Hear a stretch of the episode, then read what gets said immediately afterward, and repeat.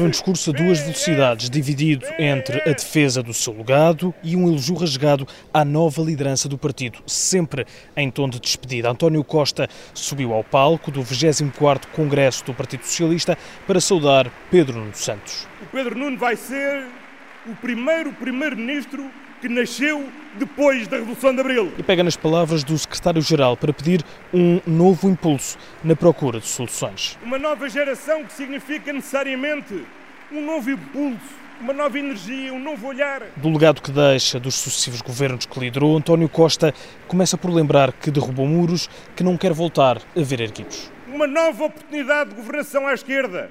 E essa oportunidade provou bem e é por isso que nunca mais os muros voltarão a existir dentro da esquerda portuguesa. Alterações climáticas, economia, educação e saúde. Reconhece que há problemas que ainda precisam de soluções, mas para isso só confia em Pedro Nuno Santos. É possível fazer melhor. Mas há uma coisa que podem estar certos. Só o PS fará melhor que o PS. E foi na defesa das contas certas que atirou à direita, explicou como conseguiu evitar o diabo durante nove anos revelar um segredo, que é porque é que o diabo não veio. O diabo não veio por uma razão muito simples.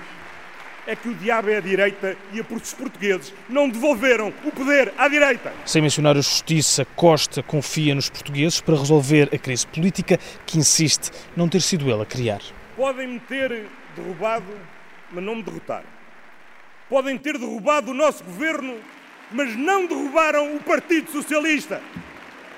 O Partido Socialista está aqui. E foi ao lado de Pedro Nuno Santos e Carlos César no palco da FIL, em Lisboa, perante centenas de congressistas. António Costa sai de punho erguido, a gritar PS, confiante que deixa o seu legado em boas mãos. Com Pedro Nuno Santos, viva o Partido Socialista! Viva o PS! Viva Portugal!